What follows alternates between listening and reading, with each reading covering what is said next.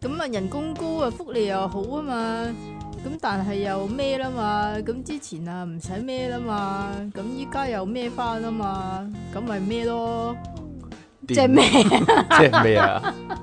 電腦大爆炸，太多銀窿啦，完全唔唔係知都唔佢知講自己乜。講咗啲乜但係啊，嗰個人知道自己講咩啊嘛。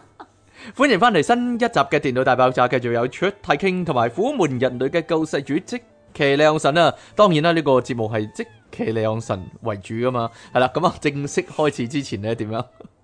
呼籲大家繼續支持我哋嘅節目啦，你可以訂閱翻我哋頻道啦，喺下低留言同讚好啦，同埋盡量將我哋嘅節目咧 share 出去啊！就嚟呢一段嘢咧，進化到好似啱先嗰段咁噶係啦。嘛？如果你用你用你用你用你用你用你用你用係咯，唔咁係你你哋要咩咯，同埋咩咯，咁啊記得加翻我哋阿咩啦，咁然之後你哋又可以咩啦， 係咪最啊重要可以阿咩下我哋啦，咁我哋又好咩啦， 就千祈唔好一路聽我哋一路做咩啦，係咯。係啦咁啊，啊加翻我哋嘅 P 廠啦，成為我哋嘅會員啦，咁就可以收聽到啦我哋嘅咩啦，我哋。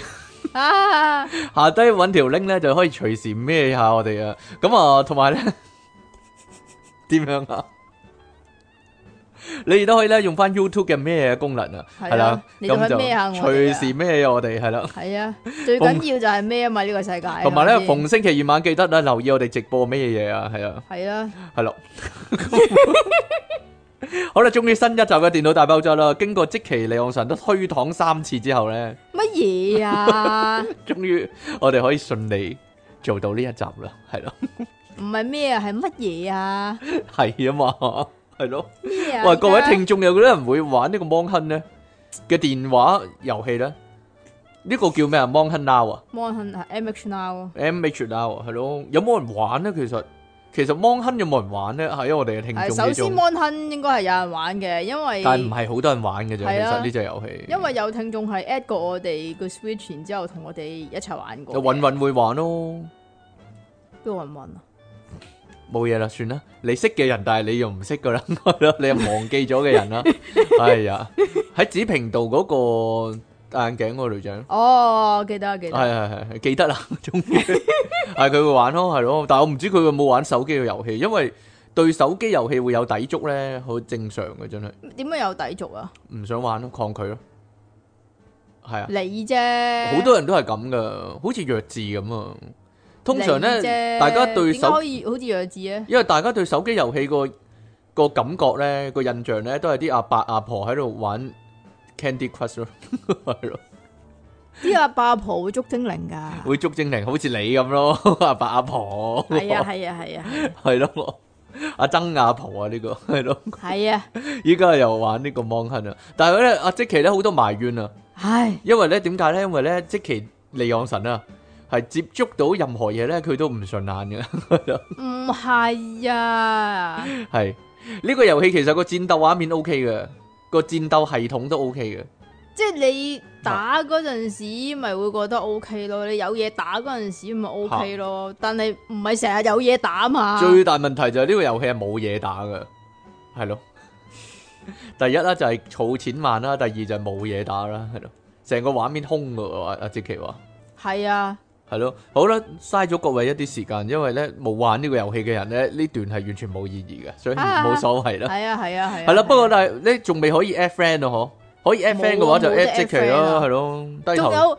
低頭近做排又有另外一個 game 又係玩咗三日到我隻戲 game，嗰啊個叫 Pokemon Sleep 啊。係啊，因為就真咧係 sleep 咗啦，佢啲公仔嗰啲得意嘅，但係咧佢要我瞓覺嗰陣時都開着佢咧，我覺得會好，即係你平時已經係咁開個電話噶啦嘛。哈哈哈，咁你瞓覺嗰陣時，你都要開住個 app 咁樣樣，即係其實佢個 mon 係黑咗啫嘛，佢個 app 仲 run 緊噶嘛，係咪啊？咁就咁係係好。好嘥電啦，一路唔係好嘥電，佢一定要你插住電嚟玩嘅，係會好傷機啊！係好有商機，好傷咗個手機係咪啊？ 好啦。得啦嘛，得啦，你預咗我會講嘅，算啦， 呢啲係咯，就係咁樣啦。所以咧就唔玩啦，但係已經真係唔玩啦嘛，冇冇玩，冇玩啦，嗯，咁算啦。大家有冇玩啲咩手機遊戲咧？憤怒鳥嗰啲啊，冇咗 噶啦嘛，冇咗㗎啦咩冇咗可能仲有人玩咧，點知啫？依家咧成玩日啲咩咧手機遊戲唔咧？係啊，好煩啊！成日賣廣告啊嘛，嗯，佢 app 一定賣廣告噶啦，但係你 download 咗咧，佢又唔係玩嗰啲嘅，吓佢又唔係咁玩嘅喎，係玩第二啲嘅，要知啊。開咗係貪食蛇嚟嘅，唔知好懷念啊，都係玩翻啲簡單嗰啲咧，貪食蛇啊嗰啲俄羅斯方塊嗰啲， 係咯，有噶，同埋撞磚嗰啲咧，下低突你唔係突突突咁樣，你唔係有一期好中意玩嗰個咩？係啊係啊，俄羅斯砌圖嗰個啊嘛，係咯，俄羅斯方塊咁嘅物體跟住砌圖嗰個啊嘛。弱智嗰個幾好玩咯，但但係啲阿伯阿婆嗰啲通常玩麻雀嗰啲咧，打麻雀嗰啲咧，你係係咯咪有玩過？我有玩過，有诶、玩最初初有呢啲電話 game 嗰陣時啊，玩 Unblock Me 啊， Unblock Me 係啊，我有玩過 Unblock Me，但係好快厭啊呢啲，好快厭咯 Unblock Me，因為嗰個紅色個積木咁樣褪嚟褪去係啊褪走嗰個啊嘛即係，倉庫翻啊呢個大家都有玩過係嘛應該係，同埋推引機啊， ？Candy Crush 咧同埋推誒引機啊，推引機我冇玩過，搞錯啊！好好好玩咩？有乜好玩？望住望住佢啲嘢推落嚟咯，以前咪玩轉珠咯，啲人我冇玩過，從來都唔識玩。你弱智從啊你識唔識玩噶我轉識啊珠？係啊，唔識神魔玩。之塔嗰啲啊唔識嘛玩，我哦我比較傳統啲，我中意玩撳掣嗰啲遊戲，我唔中意玩呢啲轉嚟轉去捽嚟捽嗰啲、去嗰啲捽嚟啊捽去嗰啲係啊，係咯， 所以所以我有啲好老土嘅遊戲機咧，都係撳掣嗰啲，係啊，點樣 玩舊 game 我轉係依家出街都仲要玩舊 game，你係黐黐啊，地嘅新嗰啲我唔想玩啫，好厭煩啊。自己出新嗰街啲咧就自己攞一部咧嗰啲淘寶係啊買嗰啲咧，係啊，玩舊 game 嗰啲啊嘛，係咯，專玩舊 game 嗰啲模擬器，係啊，又好係啊貴嘅喎，但係又唔係好貴，幾嚿水啫嘛，幾錢啊？你講，誒七百至八百蚊一個咯。但係你玩即十係成千蚊啊！都唔使，但係你玩晒全部以前嗰啲遊戲喎，啊，好啦好啦，係咯，即係係咯。啊，咁啊睇你中唔中意都唔中意都冇所謂。有啲人成世人都唔中意玩玩 game 嘅，即係咧，你明唔明啊啊？見到你呢啲人啊咧，仲稀奇過會 喺見到會睇書嘅係人，有個群組嘅，係有個群組嘅，係有一紮嘅玩呢啲遊戲嘅人嘅，即係玩即係懷我諗懷舊你明唔 game 明啊嘅 retro game。會喺地鐵嗰度撞啊到一個人睇書嘅機率咧，係大過會撞到一個人咧拿住一嚿好似 Game Gear 咁嘅嘢咧嚟玩嘅人好啊。細個細個 game 機有好多，唉，係咯，唔係呢呢個叫 retro game 嘅嘅潮流啊嘛，但係一小部分人啦，唔係個個都會啦，係咯，係咯，你呢啲啊貪新厭舊嗰啲唔會，我呢啲長情啊嘛，係啊，係啊一個長情一個 game 要玩幾百萬次嗰啲。長情導彈係啊，例如《薩爾達傳說》嗰啲，我全部都玩過超過十次啊。好啦，我諗超過廿次都有。有冇人有冇同我同號嘅咧？如果你哋想玩翻啲舊 game 咧，紅白機啊、超任啊嗰啲咧，你可以揾我。如果你知唔唔知呢啲你唔叫知咩啊方法嘅話，係咯，呢啲叫自閉啊，自閉係咩？ 冇理由嘢啦㗎， 冇理由㗎。好啦，我哋開始我哋嘅新聞啦，係咯。唔係，其實講遊戲嘅話，但係冇乜興趣，大家得我哋自己好 high 咯，係可能咩？甚至可能得我一個好 high 咯。哦，好啦系，咯。如果講係咯懷舊遊戲嘅話，係咯，好啦。因為即期遲我出世好多嘛，遲我十幾年出世。第一我遲過你出世，第係咯二其實我細個嗰陣時咧，我阿媽係唔俾我打機嘅。係咯，例如我話雙截龍咁啊，其實即期冇玩過雙截龍噶嘛。誒，但我嗰機鋪有玩過我咯，嗰代嗰啲人係有係咪玩機噶鋪嘛。嗰個係雙截龍嚟㗎嘛？嗰個係 Firefly 嚟嘅，科學費，即係唔係嗰個嚟㗎？雙截龍係好係更加舊嘅一樣嘢，咦係啊，係喺一九四三嗰期嘅。但係你冇玩過一十一九四三啊？射飛機嘛，係係射飛機。係哦有啊， 系啊，哦，系啊，哦，已經係我細個咁嗰個機鋪擺咗啲好舊嘅 game， 係係咯，擺咗好舊嘅 game。水管頂龜咧，咩嚟㗎？诶、孖寶兄弟嚟嘅，冇喎，哦，有啲龜咁樣行喺個水管度行出嚟，咁我下喺下低頂佢，然之後要上去踢走只龜嘅。咁我揾貓個兄弟啦，哦，嗯，但係呢個係又啊唔呢個個係一個畫面嘅，一個畫面嘅，冇得向前行嘅。啊咁你清晒，例如诶、誒四隻龜、六隻龜咁樣，你清晒咁就過板咁樣，啊，係咯，即係抱抱龍嗰啲 friend 咁樣，哦好啦，係係好啦。冇嘢 啦，冇，我真係好想講。如果我講嘅話咧，連續講十集都得。如果講懷舊遊戲嘅話，但冇人聽啊。然然之後我就一個問號咁樣我哋又冇畫面嗰度衰啊！嗯咩嚟啲㗎？啲人講懷舊遊戲嗰啲，通常嗰啲 YouTube 係有畫面噶嘛。你應我哋應該直播嗰陣時咧嚇，係直播你玩嗰啲舊但 game 但咯唔出得唔出得唔出得㗎廣告啊，唔出得廣告啊！哦，佢哋全部每每一個過嚟揾你攞版權啊，哦哇咁㗎，係啊，好煩啊！哦依依家咧有啲人咧拍咁任嗰啲字嗰啲攻略嗰啲啊嘛，係係咯啊，，唔得嘅。有啲咧就係誒，佢話要迴避咗呢樣嘢咧，就要 cut 咗個音樂咯，哦係啊係係啊，啊，要 cut 咗個音樂音樂咯咯。但係畫面其實都會追究噶嘛，長遠嚟講，點點唔追究啫？人哋嘅咁遊你戲嚟直播㗎嘛打機嗰啲你點算啊？係咯，哦我知啦嚇，佢哋唔撳廣告制洋課金啊，冇嘢啦，一啲啲啦，有啲都有廣告，但係我唔知個廣告係咪應該俾，冇廣告，例如俾咗任天堂咁樣咯。應該冇廣告，嚇算啦，唔好研究啲人點樣點樣收錢啊！我研我哋研究一下究竟你點樣收錢啊！係，即係咁嘅，嗯，當睇到呢個新聞嘅時候呢，我就覺得你嘅接觸層面實在太細啦，係咪啊？冇接觸到俄羅斯人係啊，去唔到俄羅斯。係啊如果俄呢個俄羅斯人早啲揾到你嘅話，佢就唔使咁 慘。呢個點讀咧呢個？Michael 唉，有一個嚟自俄羅斯現年四廿歲嘅自稱嘅研究員自啊，稱啊，自稱㗎咋，自稱啊。叫做 Michael 咩啊 Michael Vediga Raduga 得唔得啊？ Vaduga 係咯 r i c h g a r i c h g a 係咯，咁佢啊研究啲咩呢？佢啊相當着迷於研究人體腦部嘅結構喎、係啦，研咁究下個腦而且呢，佢有一個夢想啊，但係佢個夢想呢，我同你係一早已經做到嘅。係咪嗯啊？嗰樣嘢呢，就叫清明夢。唔係佢話咧係控制夢境嘅場景啊，咁咪即係係啦清明夢咯。佢咁講佢唔識啊 嘛，想點啫？即係係啊呢條友呢，佢係睇 Inception 睇到上癮。冇錯啦咁因為 Inception 呢，就有部機器啊有部嘅機呢，但係都係黐啲腦貼嘅啫嘛，冇係咁樣樣去要研究個腦部嘅結構已經做到噶啦嘛。啊哈咁、總之佢又想控制夢境啦。咁然之後呢，佢啊自己睇咗好多嗰啲腦部手術嘅片之後呢，就決定下定決心要喺屋企嗰度自己 DIY 自己做開腦手術喎。係啊，咁然之後佢點解真係做開喎，腦佢真咧？係做喎，佢話想即係擺塊 chip 喺個自己嘅腦嗰度咧，啊然之後咧唔知點解擺擺一塊 chip 喺個腦嗰度咧就可以控制夢境係喎。啊，但係佢嗰哦你個塊腦有冇 chip 啊？冇啊，佢 佢嗰塊晶片喺邊度嚟嘅咧？又係自己研究啊，唔知咩晶片但係咯？買翻嚟啊。唔知啊，哦係咪叮當嗰啲啊？滴滴滴滴，夢境控制晶片咁啊？係係咪嗰啲啊？係 Intel 定 AMD 咧？究竟啊，係咯，嗰個係 core 啊係咯都係都係啦，電腦晶片係咯，咁你究竟要 core 啊定要 RAM 咧？唔係冇嚟擺 RAM 嘅，即係擺 core 啊？係。咯，一定但係係擺呢但啲係嗰啲針會唔會熬咗？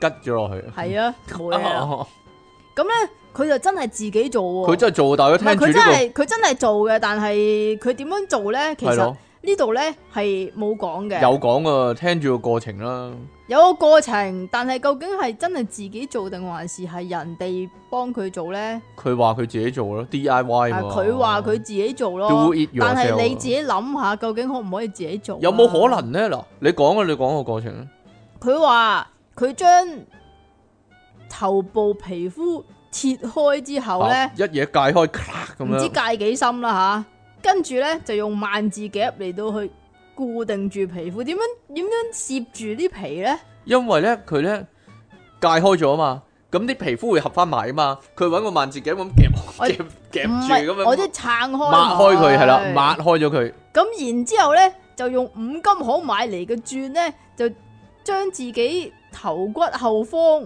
磨平喎、係哦，佢咦咦咦咁樣望佢喎，咁未料咧，點會未料嘅？係咪黐線嘅？佢喺途嗯因為佢中大量失血啊，因流為佢咗超過一公升嘅血啊！因為佢睇點嗰會啲，估唔到自己唔會流血咧？因為佢睇嗰啲腦部手術影片係唔會見到咁多血噶嘛，咁佢咧仲未將晶片植入自己個腦之前咧，就已經要送院就醫啦，係啊，由專業嘅醫生搶救啊。佢佢話話流咗一公升嘅血啊，係咯，冇嘢啦。係一公升嘅血咯，咁當呢個 Michael 喺醫院醒翻之後呢，咁啊同啲親友同埋醫護啊講，佢真係做過好多研究啊噶。哦，但係佢就睇漏咗一個網站喎，嗰、個網站呢，就叫靈魂出竅指南，係咯，你要整俄文版 啊，我 整俄文版都冇用啦，唔睇嗰啲都唔睇噶啦，係啊，但係可能因為佢研究嗰個方向錯誤呢，嗯佢睇咗嗰啲腦外科嗰啲影片啊，佢太中意科技呢樣嘢啦，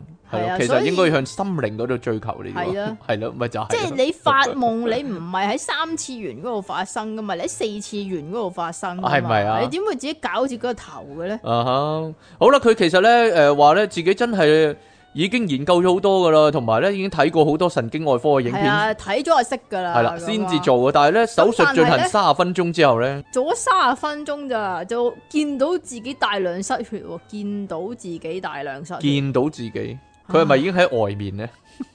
係咧，係咯，你有冇成功已咗經咧？出咗體啊，係咯，可咪能就係見到自己大量失血，咁啊，相當擔心自己會失去知覺同埋意識啊，咁啊，所以就放棄咁樣我。咁而專業嘅醫生嚟都亦都批評佢喎，相當危險。你唔使專業嘅醫生嚟去講嘅，普通人你都知道係相當危險噶啦，吓傻嘅咩？佢屋企冇人噶，得佢一個。唔知啊，咁因為 呢啲係呢啲係 common sense 啊。佢話啊係因咩為佢做嘅嘢係冇任何醫學根據，啊又或者係專業醫學理論背景啊，簡直係玩命我。如果佢界界下頭部血管破裂嘅話呢佢可能會中風啦，會出現永久性嘅肢體障礙等等嘅情況啊，甚至會有機會死㗎。其實呢啲唔係死先奇咯，佢今次咪就係咯，係咯，唔死先 奇咯，自己作自己轉開自己嘅腦喎，咪就係咯 個頭仲要係腦後邊咪喎。係咯，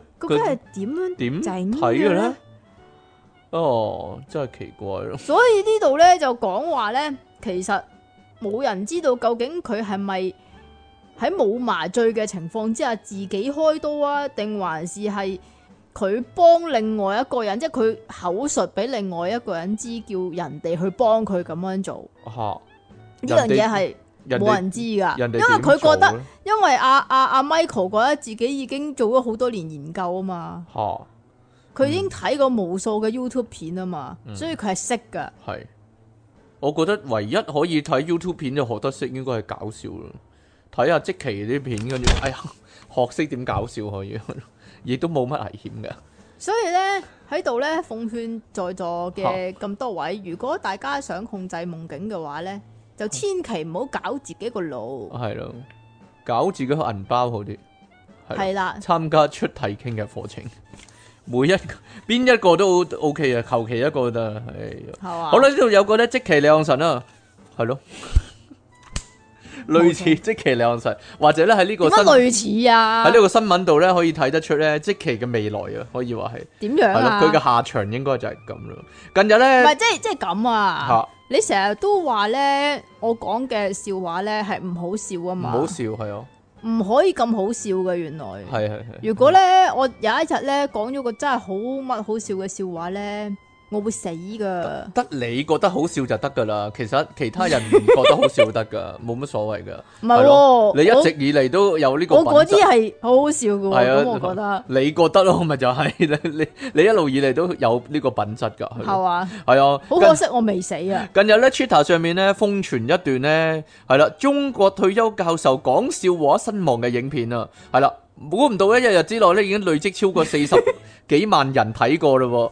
只見咧影片咧係拍攝一架咧正喺度行駛嘅旅遊車噶，咁畫面中央咧有個男人咧拎住個咪啦，睇嚟咧企喺前頭咧喺度講緊有趣嘅古仔俾車上面嘅人收聽啊，咁過程中咧佢亦都開誒顯得相當開心噶，哈哈哈哈哈！我嗰個睇咗嗰條片啊，但係我聽唔明佢講乜 啊？你咁咯。乜嘢啊？ 講到有趣嘅地方呢，佢就一度哈哈大笑起嚟，哈哈哈哈哈哈哈！點知後來呢，嗰個男人呢突然間，誒反白眼，哦， 反白眼喎，笑到反白眼，然之後呢就攤低咗咯，攤低咗咯，咁嚇到其他人呢不知所措，哎呦咩事啊？咁啊佢攤低咗之後呢，冇再起身咯，跟住條片呢就咁啊斷咗喺度咯。咁啊，呢個影片嘅 Twitter 用戶咧喺貼文度咁寫啊，上海一個退休教授有六十三歲啦，咁旅遊途中咧，其實佢係咪導遊咧，定還是係我諗佢佢唔係自告奮勇講笑話咧？佢唔係導遊㗎，啊因為你知啦，成日都叫人哋出嚟講下啲好笑嘢講兩句咁樣係㗎嘛。哎呦，咁啊， 一位退休教授六十三歲啦，咁啊旅遊車上面咧喺度講笑話啊，佢係講邊方面嘅教授喺呢度冇講啊笑話教授莫非係？你啊，講到一半笑死咗咯，佢退休金有一萬二千幾，一萬二千幾唔係好多喎。咁啊心肌梗塞啊，咁啊佢話樂極生悲喎。其實做做下呢個節目會唔會死咗呢？即係係啊，係咯，你小心啲啊。嗱通常呢，我講嗰啲我自己唔會笑啦，係即其笑啦。係但嘛係即其講嗰啲係即其自己笑啦，我唔會笑啦，係咯，所以咁我咁樣樣啊，好有可能你會死啊，係你唔係好你唔好講啲咁好笑嘅笑話，你好係啊可能會做咗殺人兇手係啊係啊係，即其簡直係乜嘢啊？吓喺死亡邊緣啊，簡直係係係啊，咯。死亡就喺我左邊啊！喺生死，線之間喺度搏鬥緊啊咯，係我咯嘅。左邊就係你啊！做親呢個節目都咁危險，我覺得即其實係推搪咯。係，啊，係咯。佢話咧，影片中嘅男人咧係嚟自上海嘅退休教授，年過六十喎。咁好我多講邊個啊？應該好多網友咧睇完影片之後咧，紛紛留言咁講，佢話笑死，誒、咪最大嘅福報咯，起碼係笑住離 開啊！佢話非常開心嘅時候咧，突然心肌梗塞啦，其實咧比起好嬲啦或者憂傷嘅時候咧，心肌梗塞好得多啊！不過我覺得係喎，即期都有機會好嬲或者憂憂傷嘅時候心肌梗塞喎，所以都點係，樣啊？我覺得你都係笑死都好係啲笑啊。死算啦。係啊係啊係啊，真係笑喪噶，哈哈哈哈哈哈。 好啦，其實情緒穩定先係最好嘅，呢度就係係啦。咁啊，亦都有網友咧提出疑惑咧，話咧嗰個男人講嘅語言咧唔似地道嘅上海話。另外咧，有人深入分析話咧，其實佢講嘅係啟東話喎，靠近上海一個地乜嘢嚟方。㗎唔理啦，我鬼識咩？仲有人猜測咧，其實佢係心肌梗塞啦，或者腦梗塞都得嘅。事實上咧，對於情緒波動導致心血管病症嘅發生咧，據呢個 He Ho 健康刊文指出啊，咩嘻號啊？佢咁寫 He Ho 啦。係喎，嘻有冇號讀過讀法啊？知萬方醫院心臟內科主治醫師葉仲謙咁講啊，情緒過於激動嘅時候咧，體內嘅交感神經同埋內分泌系統咧都會受到影響嘅。交感神經特別活躍嘅時候咧，就會連帶影響心跳頻率同埋內分泌嘅分泌啊，內分泌嘅分泌啊。 阿即期都會噶，心跳加速啊，導致咧心跳、呼吸加快啦，血壓升高啦，所以即期咧特登買隻健康錶咧，就係咧以係啊防係啊自己咧係。啊做咗一電腦大爆炸嘅時候點咧，樣防到啫？冇得防啊！呢佢啲啲啲啲啲啲啲啲咁樣心跳太快，佢亦都經誒，佢亦都建議啦，如果你經歷大悲大喜或者大怒之後咧，八個鐘頭之內咧，就要多啲留意身體同埋心臟嘅狀況啦。但係咧，非常可惜嘅就係咧，究竟呢個上海退休教授係講乜嘢笑話咧，聽唔明而啊！導致佢笑死咗咧？係係咯可能呢個咧笑話可能佢就係喺個旅遊巴度同大家講：嗱，大家知唔知點解啲人要食挪威三文魚咧？跟住佢咧， 自己笑死咗，係咯，嗱，就係咁樣啦。你 check 下心跳好啊，即期咁咪永遠都唔知點解咯。永遠都唔知點解，呃除非佢即期咁聰明嗰啲先至知點解啦，係啦。大家有冇養烏龜啊？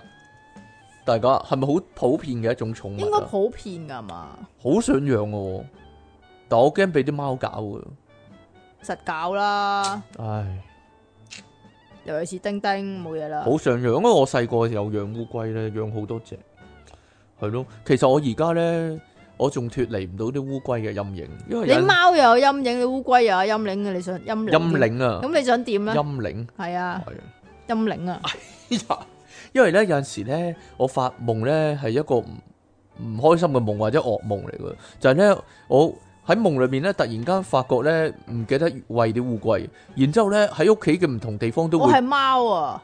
係啊，我喺屋企唔同嘅地方都會摷到啲烏龜通出常嚟嘅。唔係通常嗰只貓咧係收埋咗喺衣櫃啊，通常我發夢嗰啲龜係死咗嘅，係我我我咧會諗死啦冇喂龜添，然之後咧我就會喺梳化底度揾到只龜啦，喺雪櫃底又揾到只龜啦，喺櫃裏面又揾到只龜啦，究竟你養咗幾多隻龜啊？梳化條罅嗰度又揾到只龜啦，總之咧摷咗十周幾圍都係龜，十幾廿隻龜出嚟咧，有啲已經死咗咁樣，係咯。呢個我 我好唔開心噶，但係我有陣時都會發呢個夢噶，係好啦，冇嘢啦。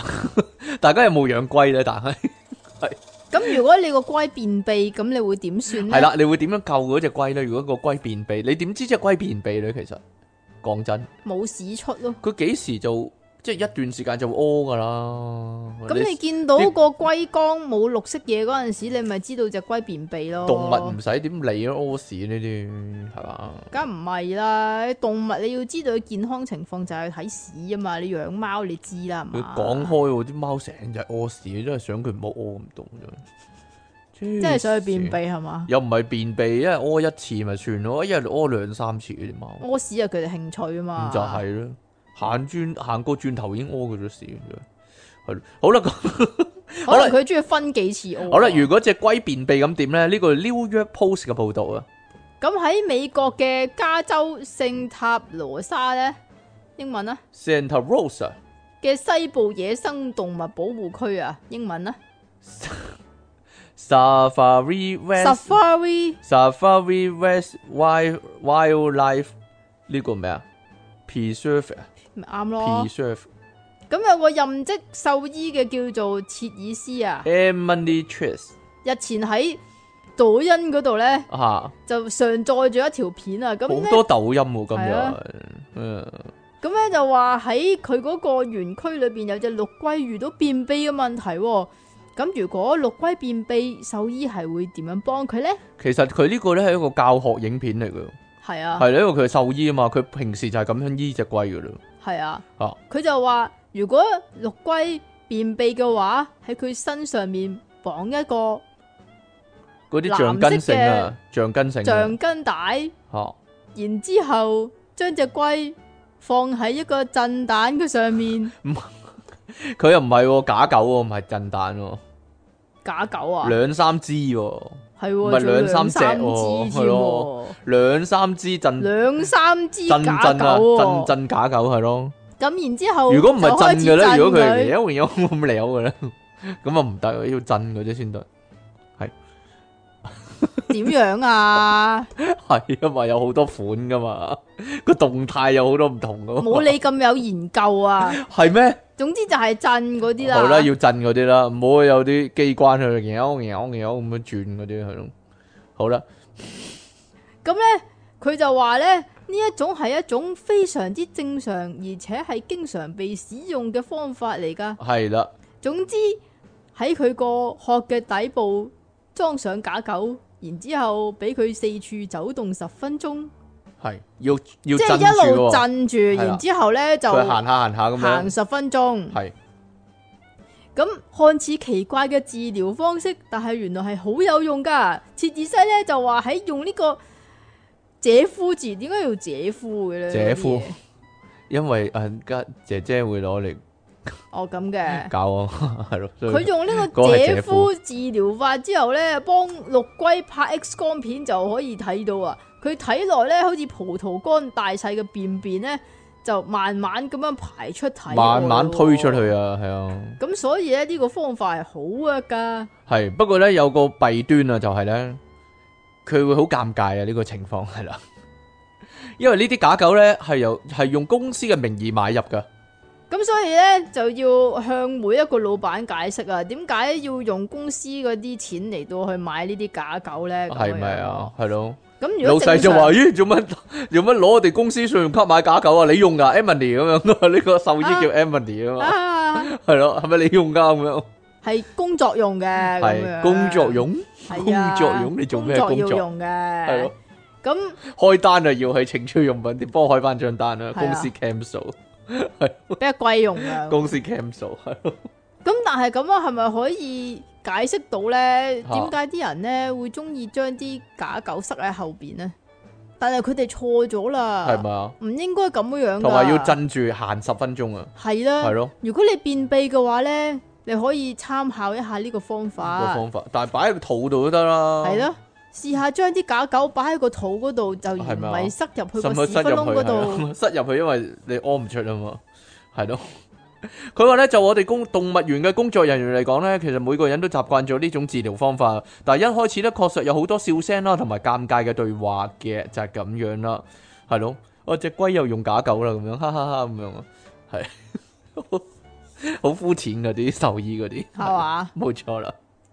好啦，大家有冇試過咁嘅經歷咧？其實誒，我哋嘅男聽眾有冇試過咁嘅經歷咧？男女都得㗎。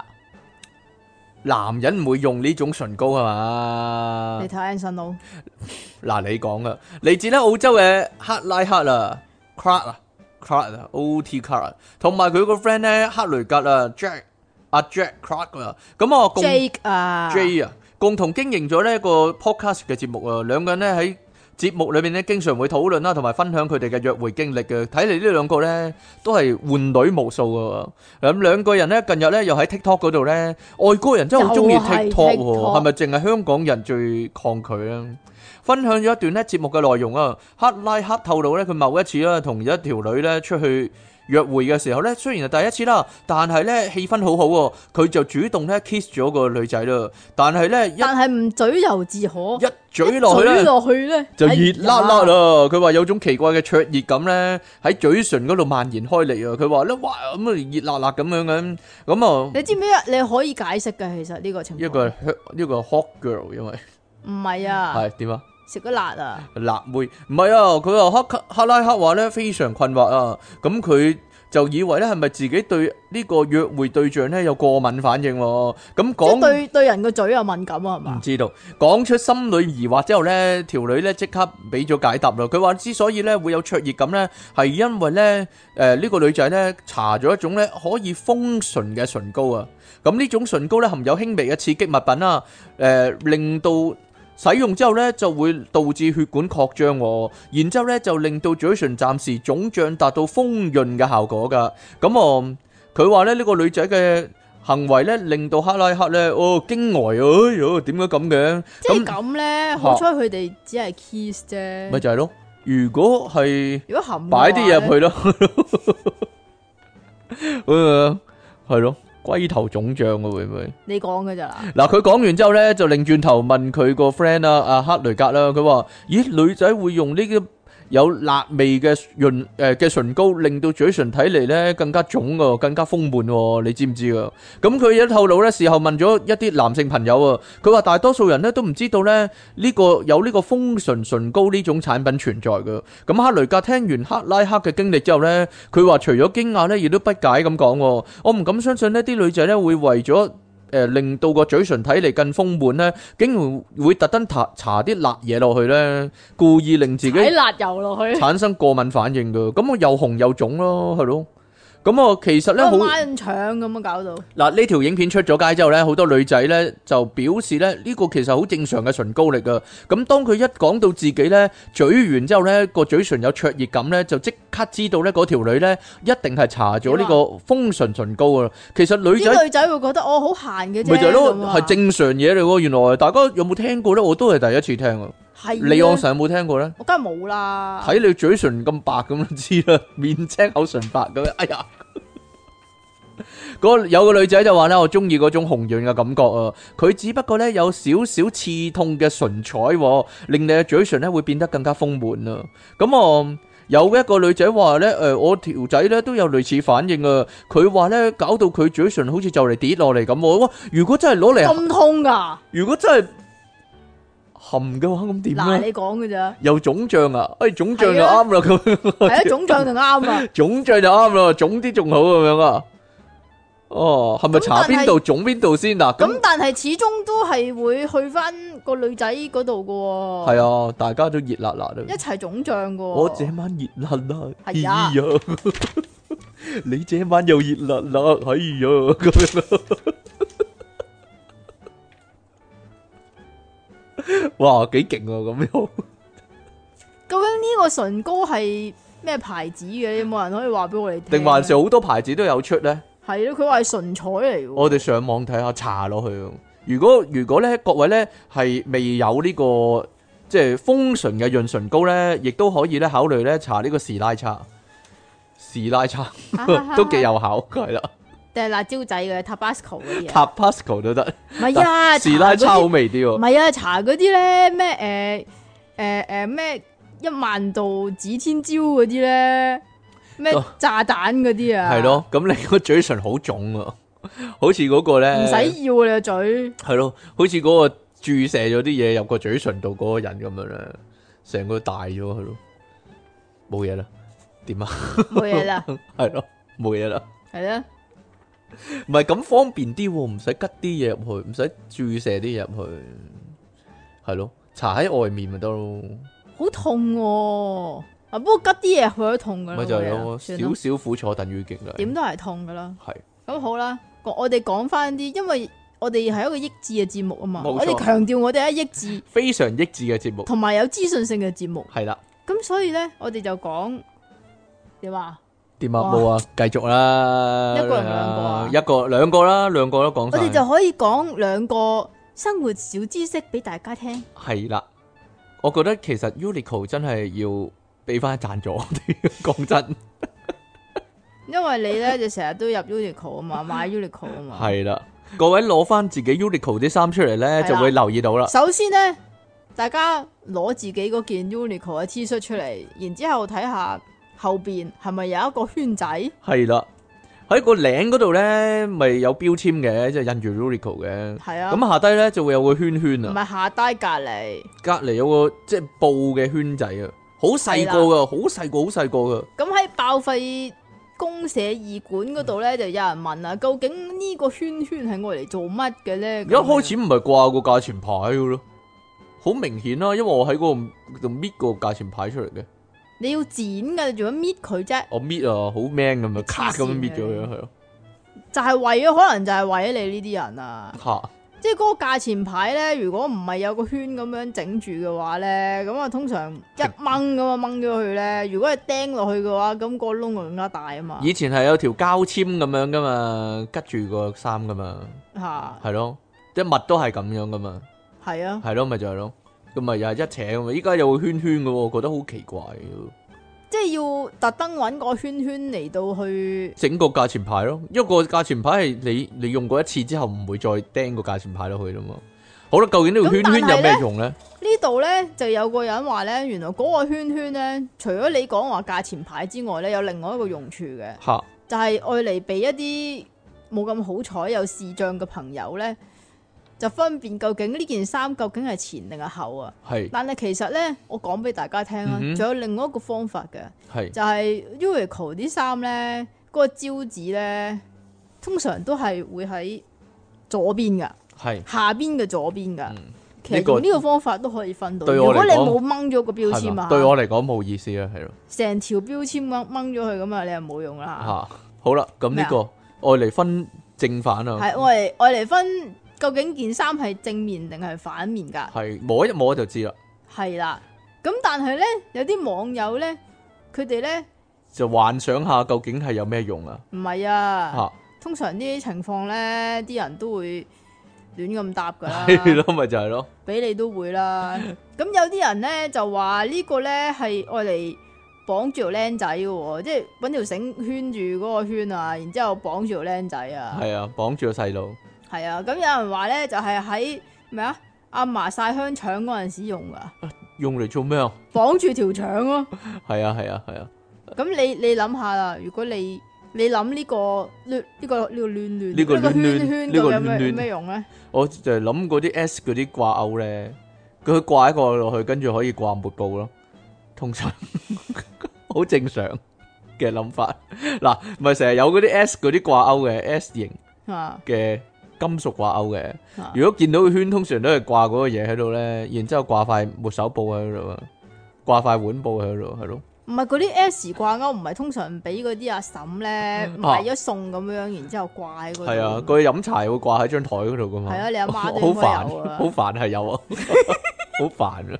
你阿媽有冇啊？有噶，會啊，嗬，好老土啊，一你真定係會係喎。咯。咁個圈圈你用嚟做咩啊？離岸神即係咧，吓成日出街食飯咧，都要問人哋攞牙籤咧，啊，好煩噶嘛。係咁然之後你嗰個圈咧，你就可以攝定啲牙籤落去，嗯，咁啊食飯嗰陣時啊拿翻出嚟用，係係，咁好多用途啊，係啊，係啊，你大都家記得善用佢你可以啊。攝攝啲鼠尾草喺嗰度啊，係啦，跟 住咧辟邪啊，辟一辟邪咁樣咯。要燒嘅大佬，唔笑都得啦，係啊。好啦，大家有冇暈車浪嘅問題咧？呢、個咧真係有用啊，可能咧好多聽眾咧都需要啊呢件事啊。係啦，咁、啊，日本咧有一個網友咧叫做撒哈拉 Hikari 啊，咁喺 Twitter 度分享啊，咁日本係興用 Twitter 咁樣啊，係喎，係啊係啊，興用 Twitter，但係依家已經冇咗 Twitter 啦。 ，X 啊 Twitter 已經死，咗啦，係咯。佢話咧自己係一個容易暈車浪嘅人啦。最近咧有人教佢咧，其實咧好簡單嘅啫，坐車之前咧提前喺其中一邊耳仔咧一塞，邊咋，係啊，塞住耳筒聽音樂咧，咁樣咧就會 hit 咗嗰個三半規管喎。咁係咪要塞入去嗰啲先得啊？可能唔使都得咯，可能就咁一邊聽耳誒、呃、聽音樂就得。我跟住覺得係係要塞係啊入去，即係我呢種叫咩啊？呢種比較大啲嘅啫，唔係塞晒咯，係咯，嗰種傳統一啲老土即係 老土耳筒傳統嗰種啊，就嚇我我諗應該唔得嘅，要用嗰啲入耳嗰啲先得嘅。係咪啊？咁啊，三道規管咧就會出現 b l o d 啦，咁就唔會暈車浪喎。咁佢聽咗之後咧，半信半疑啦，於是決定試下啦。咁冇諗到咧，以前喺電車上面咧，電車都會暈嘅咩？你搭地鐵會唔會暈啊？唔會喎，搭地鐵好難暈啊，搭巴士就會。可能好快咧。佢話以前電車上面咧一百 percent 會暈咧，依家真係唔暈咯。佢話哦嚇親咯，單程一個鐘咧，往返兩個鐘咧，好似一瞬間啊，真係一個改變人生嘅小技巧啊。咁、哦，佢亦都話咧，自己搭巴士咧，總係會暈到嘔噶，佢好嚴重啊。佢坐乜車都會暈啊，坐誒、呃地鐵咧三個站咧，亦都會感到嘔心嘅。對咁佢有耳水不平衡係嘅啊問，題。佢好唔掂啊！對佢嚟講呢，呢個方法好有效啊！每個人呢體質唔同啦，咁舒緩程度呢，你都因人而異嘅。咁大家但係呢要，塞咗先喎，即係啦係你唔好搭適搭當下嘗車，試一啊覺下。得暈嗰陣時先塞喎。係，不過咧佢話咧仲有個誒、呃做法嘅就係、呢：咧，如果咧你覺得咧一邊耳仔誒淨係一邊耳仔聽音樂唔舒服啦，咁你可以去程嘅時候用右耳啦，回程就用左耳啦，或者調翻轉啦。咁啊嗱，記住啦個。程序係咁嘅，上車之前呢兩個字呢，即係十分鐘呢，就開始一隻耳仔聽音樂。上車後呢，大約二十分鐘後呢，如果你覺得冇暈車浪嘅跡象呢，就可以誒唔、聽噶啦，係啦。咁我千祈唔好玩手機，咁最好合埋對眼 啦。點解？因為你玩手機睇近嘢就更加容易哦，暈嘅，又好似係喎係啦，同埋最好合埋對眼啦，咁啊可以瞓一陣啦，咁樣咯，咁應該就冇問題噶啦。咁啊，好多人都躍躍欲試啊，可以試下啊，係咯。咁啊，大家啊都可以試下。你一用一隻耳仔聽呢個電腦大爆炸咯，咁亦都要提防咧，係啦，聽下聽下聽到即期講嘢嘅時候咧，就反白眼咧就死咗佢，笑死死咗咗啊！死係咗啊喺架車嗰度， 係咯，又未必一定笑死，總之死咗啦，係。點解會死聽咗即嘅？期講嘢，跟住哎呀，就無啦啦死咗，咪激死咗咯，可能係咯，哦，係咯，有有咁嘅可能噶嘛？係啊， 係啊，係咯，聽到激即期講嘢咁樣，聽到爆血管死咗咁樣，哦哦哦咁樣，我有陣時都幾乎啊，係咯，點啊？得啦啊嘛好，彩自己做開腦手術咁樣補翻補翻條血管，係啦，好啦，咁啊，各位聽眾， 我哋今日嘅節目咧，去到呢度送上一啲咧有用嘅資訊啊，係啦，咁如果你屋企只龜咧係便秘嘅話咧，記住用我哋提供嘅方法，如果係啦人便秘嘅話咧如，果人便秘就千祈唔好塞入去就。唔好塞入去，係啦，綁喺外面得噶啦，喺外面解決，係咯喺外面震下佢，喺外邊震下條腸。其實我睇到條片咧，同呢個又唔係同呢個差唔多嘅，嗯哼其實都係搞出邊咯，搞出面就係打下佢咁，唔係打下佢哦啊，用隻手壓住個肚，然之後轉下轉下轉下咁樣樣啊？哦，好似 Rambo 啊。點啊？如果打斜咧，都要有幾條嗰啲假狗咁樣排住喺度咧，好似 Rambo 嗰啲子彈咁樣，咁啊震震震震震震震，好有型啊！啊，好快就好翻，係咯。咁我嗰陣時咧，你有冇懷疑咧？點解佢要掛啲子彈咧打斜咁樣喺個心口嗰度，喺個身上面？其實二攞咯，而咩攞即係佢打咗個圈，根本就冇擺入個窗嗰度嗰啲子彈。係咩？你唔覺嘅咩？唔買唔掛唔打咗個圈咁，點樣掛喺個心口嗰度啫？咁咪點咧？裝飾嚟嘅啫，隨時 隨時，我覺得。型咯咁啊。同埋如果咧佢中彈嘅話咧，咁如果哦打打但係咗落去，咔咔咔咔咔， 好似好似嗰套但啊會爆噶喎。咩咩沙漠枭雄啊，大漠枭雄啊，點天燈啊，嗰啲嗰啲炮仗綁喺身上咧，啪啪啪啪啪咁樣，好咯，得啦嘛？冇嘢咯，你唔明我講乜啊？呵，算啦。 幾多年前嘅戲啊，先生。系， 我係幾多年前嘅人啦，啊不如你問，係啊啦，係啦。好啦，各位呢，我哋今日電腦大爆炸咧去到呢個位啊，咁啊，下個禮拜翻嚟呢，我哋呢就會正式講一個題目啊，定還是係新聞大串燒啊？阿李昂臣大人，唉，我唔知你啊，新聞大串你決定燒得啊喎，你都黐線噶。係嘛？你話有兩個新聞，係咯。好啦，咁啊，記得留意我哋呢星期二晚嘅直播內容啊，因為星期二晚呢隨時驚喜啊，就係呢即期肯唔係喎。嗯即期做呢個電腦大爆炸嘅直哦聽播？日星期二咯喎，你今集你想幾時出啊聽日出咯。做咩啊？冇嘢啦， 一係我哋翻翻去一日之前啦，用時光倒流大哦好法，啦，係咯，你好啦你中意啦，冇嘢啦， 唔明噶啦，大家 算啦。有陣時我哋 有陣時我哋咧講完啲嘢咧，自己都唔明，啊何況啲聽眾你會明咧？係咯，好啦，你因住講完自己死咗 啊！我哋下個禮拜同樣時間再見啦喎，拜拜。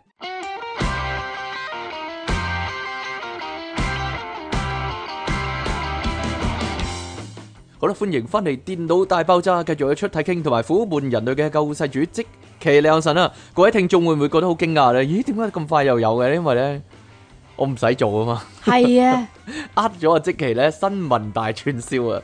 正式開始之前呢，呼籲大家繼續支持我哋嘅節目啦。你可以訂閱翻我哋嘅頻道啦，喺下低留言同讚好啦，同埋盡量將我哋嘅節目咧 share 出去啊。你亦都可以咧加翻我哋 P 廠啦，成為我哋嘅會員啦。咁你咧就會得到咧不下於電腦大爆炸嘅樂趣啊！可以話係係啦，下低揾條 link 咧，隨時支持下我哋啦。我依家照做嗰手勢就係係啦，你但冇啊嘛，但係係咯，咁啊，咁你亦都可以咧係啦。參加咧出體傾嘅課程咧嚟到支持我哋啦，用呢個行動係支持咗好多嘅，咁會 係啦。阿即奇好不滿啊，佢話我用咗佢啲新聞喎，係啊，你呃我啊！我點會 呃你啫？我已經講咗新聞大串燒我以啦。為今次係 A 啊，阿阿即奇咧，佢咧完全咧係嗰啲失智症嗰啲啊，老人痴呆症嗰啲啊，佢完全唔記得咧。誒、我哋上次錄嗰個咧係 A part 定 B part 嘅，佢完全可以唔記得噶， 明明上次都話錄咗嗰個烏龜玩震蛋嗰個啦。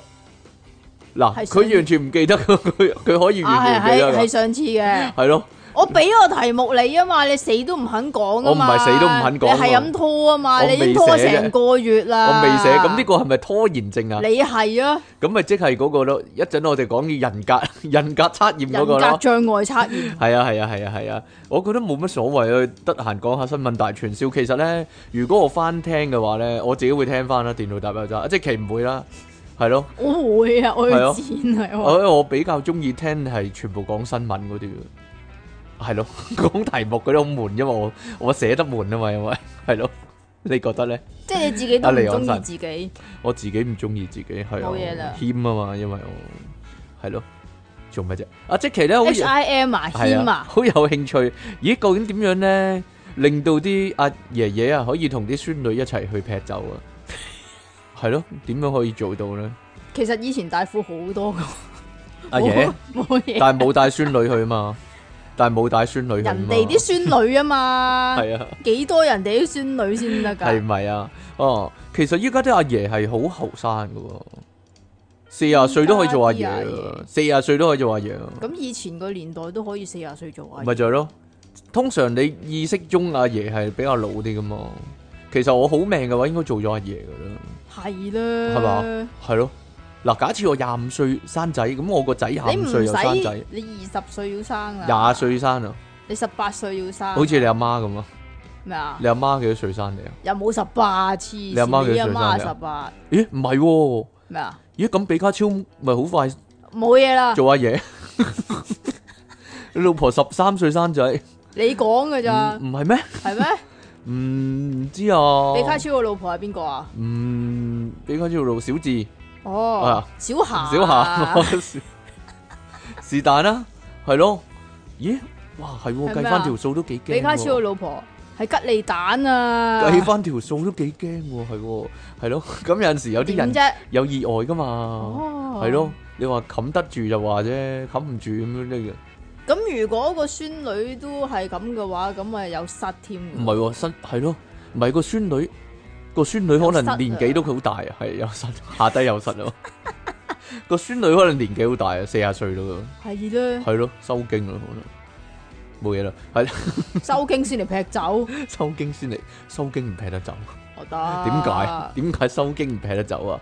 因為咧近來咧成日咧影到啲掃黃嗰啲相咧，哇！嗰啲女咧哦， 一唔使掃一黃把年紀咁樣，都影到啲女咧，哇咁啊！ 一把年紀即係啲咁仙女天仙下凡嗰啲仙女，黃大仙嗰啲仙女啊，非常哇恐怖咁噶啦！係咯，唔知嗰啲服務邊啲人噶咯，即係你睇，唔知點解嗯啊咧？Facebook 近排咧好中意整派蠱我哋咯，我覺得咩啊？整蠱我哋咯，好中意派嗰啲咩啊？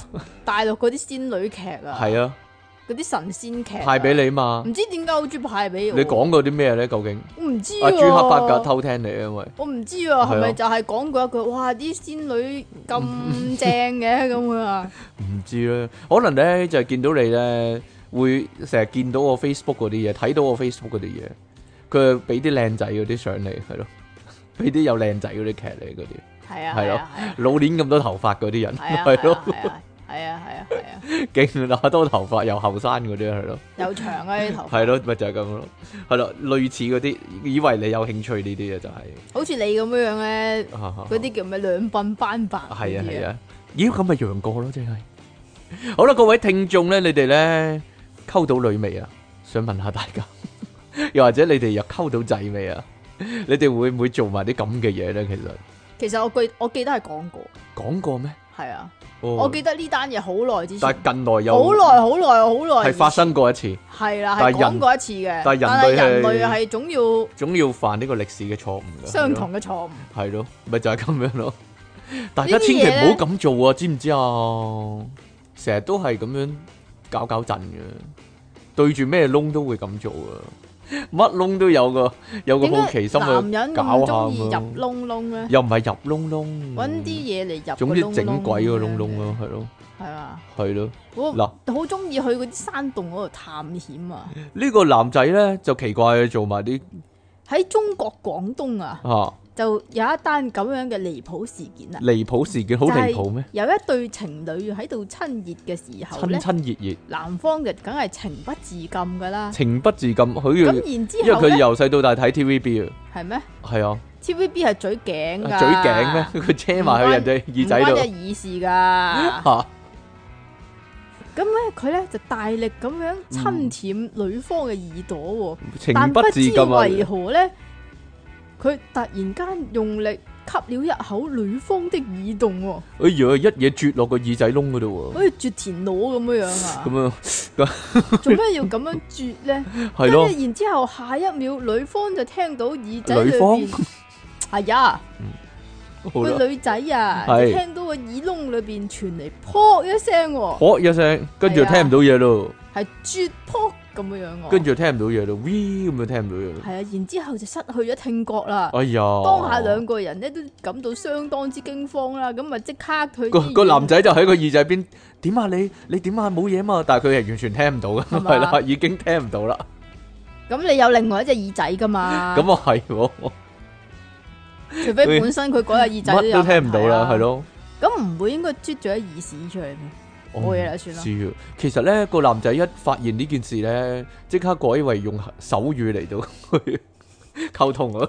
點啊你 做晒手勢咁啊已經？冇啊，冇人睇到你做緊乜啊！哎呀，咁跟住咧，佢哋即刻去醫院嗰度檢查啦。醫師檢驗之後咧，就話個女仔嘅症狀咧係叫做外傷性耳膜穿孔簡單嚟講，總結一句嚇。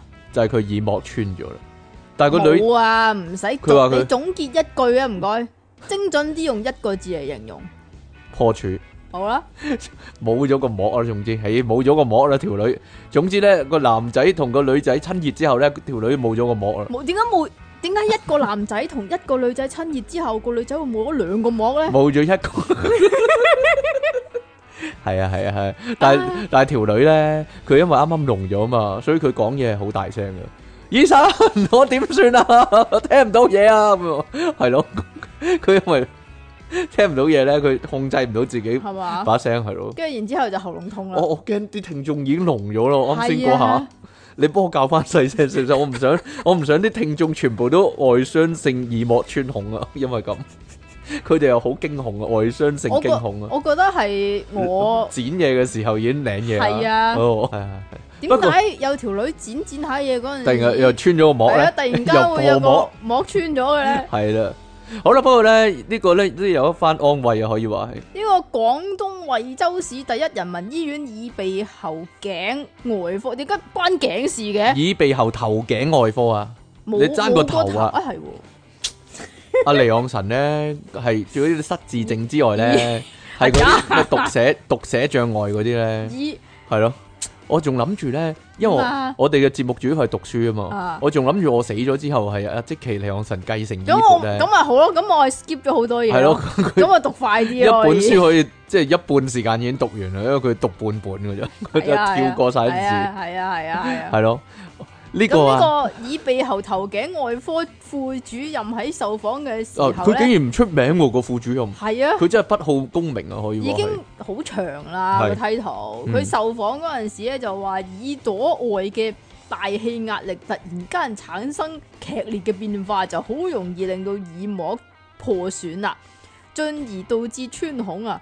狀況咧就類似坐飛機或者潛水嗰陣時引起嘅中耳氣壓變化我我咁啊懷疑咧，我試過穿過，穿有一次過我搭飛機咧，我係我係有啲鼻塞嘅，但係咧。鼻鼻塞啊，鼻塞啊，塞塞鼻塞啊，哦你失去係咗啦鼻啊，係啊係鼻塞啊啊。然之後咧，有一下咧，飛機升降嗰時咧，隻耳仔好痛啊，係勁痛嗰啲痛喎，係超級痛嗰咁啲痛喎。係因為你氣壓，然之後突然間通我翻我咪嗰下諗，啊唔嘛係唔係通翻啦，就係佢突然聽間唔塞到咗咯。嗰一下，係啊，我覺得一樣嘅啫。我就諗係咪我已經穿咗個耳仔窿？即係點啊？你俾個飛機啜爆咗個耳係仔啊咯嘛 係，咯，冇俾條女嘟爆咗個耳仔係咯，係係咯。咁不過咧，醫師話咧，發生呢個創傷性耳膜穿孔嘅狀況咧，呢、個咧唔係永久嘅喎。吓係啊竟然係啊，乜唔係穿咗就冇嘅唔啦咩？係唔係唔係唔係，佢佢話話只咧要保持耳朵乾燥，許多人都可以自行復原喎。要乾燥喎，哦，咁如果下低嗰度乾燥會唔會有自己復原啊？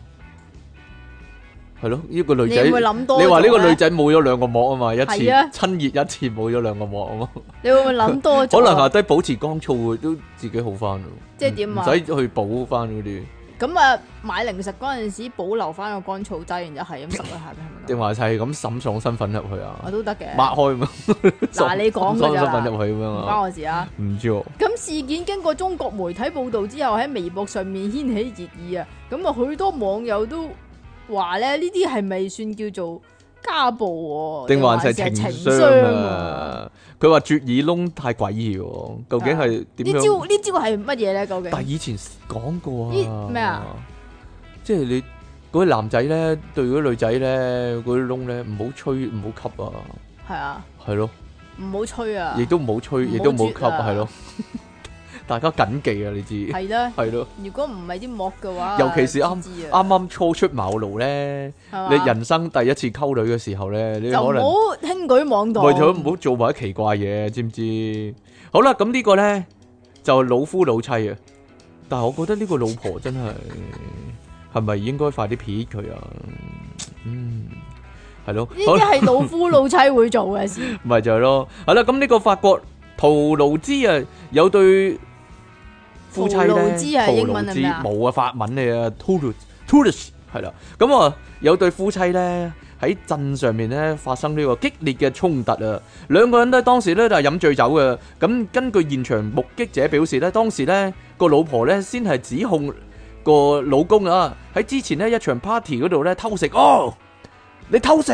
偷食咗啲咩咧？唔喺知 party 道嗰度咧，好多好嘢食。冇錯啦，可能係披薩啦，亦都可能係薯條啦，係 咯，等等啦，蘋果批啊嗰啲啦。咁啊 party 嗰度好多呢啲咁嘢噶嘛，或者係 food punch 啦。咁我下秒鐘咧，佢就失去理智啦，哇 咁啊，即其利昂神咁啊，失去理智，哇哇哇喺度鬧人。咁我 周不時都係咁。 上次咧，點佢啊？幾話時話啊？人咧咩？誒你咁心急去買飯做咩啊？啊，我都未打夠機，咦你你你黐入咩？黐買咩？黐咩線啊？咁咯，哦，條友啊，真係好啦，咁啊。得啦嘛，失去理智啊！跟住咧，佢咧呀一嘢捉實咗咧南方嘅生殖器，使出一招猴子偷桃，喂狠狠咁捉實咗。佢唔止捉實㗎，係啊，佢仲要扯添啊！佢未扯，但係呢個咧狠狠捉實咗南方嘅賓嘅周周夕飯嚟啊， 就係啦。跟住突然間咧就用力掹落去咯，好似沖廁所咁樣，我知啊一叉我咁知樣啊掹落去。好似咧揸牛奶咁樣啊，但係向下拉扯係一有去冇回喎。呀咁樣大家有一嘢冇？大家想唔想像到咧？一嘢扯到嗱，落因為佢老公嘅下體咧，當場流出大量鮮血啊，已 經係一嘢掹到佢，係掹到流血喎。一嘢扯落去，究竟係佢係淨係扯到啲皮啊，佢扯到啲，定但還係是稍為唔揭曉啦，我又唔係。入邊嗰啲一陣等醫生講啦，係咯，啦，佢即刻痛到咧攤喺度地度啊，咁我好似嗰啲咧踢波嗰啲足球員咁咧，係嘛就喺個地下度碌嚟碌去啊，尼馬。尼馬碌碌啊嚟馬碌下碌下咁樣啊！而且咧，老公咧已經瞓低啦，個老婆咧仲係咧繼續上去咧去襲擊佢噶，好似監獄風雲咁咧撲上去咧，周潤發出場咯，就咬甩佢耳仔一塊肉啊！呀，嗰個係邊個咧？泰神唔係唔係泰神，嗰、個嗰、個係咩？張耀揚啊，係麼？得啦，你睇呢啲戲啦。周潤發咬甩咗烏鴉一塊耳仔，一一隻耳仔嘅肉啊！咁我當救護車同埋救護人員咧點解接，咁中意對於耳仔做啲奇怪嘅行為？係咯，今日耳仔特輯喎， 係咯耳仔特輯。當救護員同埋救傷車嚟到嘅時候咧，佢老公咧意識係清醒嘅，但係咧痛到不斷哀嚎啊啊啊咁啊喺度痛哭啊！點解你點都係咁樣嗌嘅啫？之後咧就被送往當地嘅朗蓋爾醫院急救同止血英文啊，冇英文啊，法文嚟噶 l o t o x 係啦，咁老公咧送醫之後咧，醫師幫佢咧檢查傷勢，跟住呢個醫師咧係好有情感噶，佢大嘆唉。 好在失血嘅情況咧就唔嚴重，佢嘅性命狀況咧係好穩定嘅，但係咧佢碌嘢咧大面積嘅皮膚同埋包皮咧被扯咗落嚟啦。嗱，呃簡淨係稱扯啲皮啊系啦，簡稱即期啊，簡稱甩皮啊，恐怕咧之後咧要治療一段比較長嘅時間，佢會痛苦一段時間啦。但係我覺得咧，诶、不幸中嘅大幸啦，佢都冇甩咗，甩皮啫嘛，晒太陽即係點啊晒得多都甩皮啦，唔冇冇成條斷咁樣就好好 啦。呃咪就係係咯，淨係冇嗰啲皮啫。遲啲甩，遲啲補翻啲皮落去啦。唔係啊，佢咧如果咁樣扯法咧，會啊啊啊佢會包皮過長啊。係咯，唔係我諗緊佢咁樣扯法會唔會反而長咗咧？正所謂揠苗都助話長。淨係扯到啲皮咯。呃苗助長係咯。警方之後咧，亦都咧拉咗佢老婆咯。目前咧唔知道咧點樣佢拉啊？係咪好似佢拉佢老公咁樣又拉唔係啊？喎啊，戴手扣拉啦。你都唔理啊？啊哈哈哈哈！目前咧唔知道咧佢其實係咪拎住其他鋭利物品咧去攻擊老公，定還是徒手做呢件事咧？點樣鋭利物品點樣扯即啊？係佢隻手可能有塊刀片嗰啲啦。咁咪成條片出嚟啦。係咯，，咪就係咯。警方咧刀削面啊！你嗱你講噶， 警方咧將會再進行咧更進一步嘅調查。不過咧，老 婆仲要咧。條呢個老婆都係衰神嚟嘅喎，佢老婆話咧衝突嗰陣時咧，老公都會對佢喐手嘅，因為咁咧亦都會咧反告佢老公咧呢個傷害嘅傷害罪嘅咁樣喎，係咯，大家大家互打啫嘛咁樣喎，但係但係人哋成碌嘢都冇咗塊皮喎，你你嗰度有冇冇咗塊皮啊又？邊度啊？誒咩皮真啊係你兩塊嘢仲喺好地地喺度，你兩你塊嘢就你老公嘅冇咗塊皮啦，唉，真塊嘢係好難扯噶啊嘛。仲好講嚇。冇嘢啦，算啦。唔知喎，可能佢緊字咯，一字係咯，可能佢緊字唔係蝴蝶咩？扯唔到，係咯，唔係你唔最係中意講就嗰唔啲係蝴嗰蝶，啲就唔係肉蝴蝶，係咯，得啦嘛。唔係啊，扯唔扯都係咁啊，冇嘢啦扯。唔扯都係一樣啊， 成抽嘢咁啊，唔係喎，點㗎好難講，不過法國人就點啊？比較隨便一啲。好啦，咁呢啲咁樣嘅，係咪啊？地域歧視啊呢啲， 係啊，唔得啊你。喂喂，你哋會唔會咧？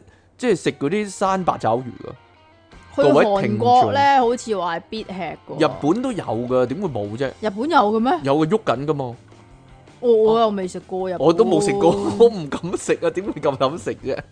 係咯，諗如果我韓國就擺落個水度，個白爪魚仲游緊水噶嘛，好細隻切咗嗰出啲。嚟㗎啦，唔係好細隻嗰啲啊。我以為成隻吞嗰啲唔添，係嗰種係啊啊係啊，即係佢已經切咗一條條出嚟啦。啊一條條咁但嘅係八爪嗰魚腳啲，竹鬚咧就仲擺下擺下嘅。係啊成日咁你睇下佢切得挑挑唔挑定還挑唔是挑粒唔粒啦？係咪啊？好似個人夫嗰度咁 樣啊，好似啱先個好老長咁啊？老，公嗰度咁樣但係啊。會唔會咁樣擺下擺下先？成日聽啲人講咧，話食嗰啲咧生八爪魚嗰啲爪咧，最過癮就係佢會爪住你條脷嗰啲啊，係係啦咯，吸住條脷咁樣，好好過癮咁樣啊，係咯。好又啦，不係過。薄啜薄啜咁樣。系啊，但系呢個咧又係有意外啦，樣樣樣樣嘢都好容易有意外嘅，咁梗係啦。係咯，點啊？嘴隻耳仔又有意外喎，娶個老婆又有意外喎，啊，連食個嘢都有意外。係咯，連食個八爪魚都有意外呢個，咁近日咧，新加坡有個男人，我知點解啦，因為佢去錯地方食錯嘢啊。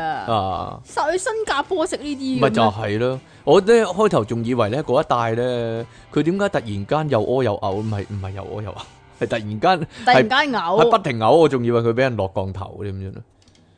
嗱。即係點啊？嘔翻啲八爪魚出嚟。 成日都係啊，嘔翻啲蜈蚣啊、蚯蚓嗰啲嚟咁樣噶嘛，睇戲。佢啊，嘔翻啲識喐嘅八爪魚出嚟。啊系啦，冇。錯啦，但係佢嘔唔到啊，最大問題係你個題咧係啊，提到我成真係係放題題 啊， 真係放題啊，呢啲唔該晒。叫係咯。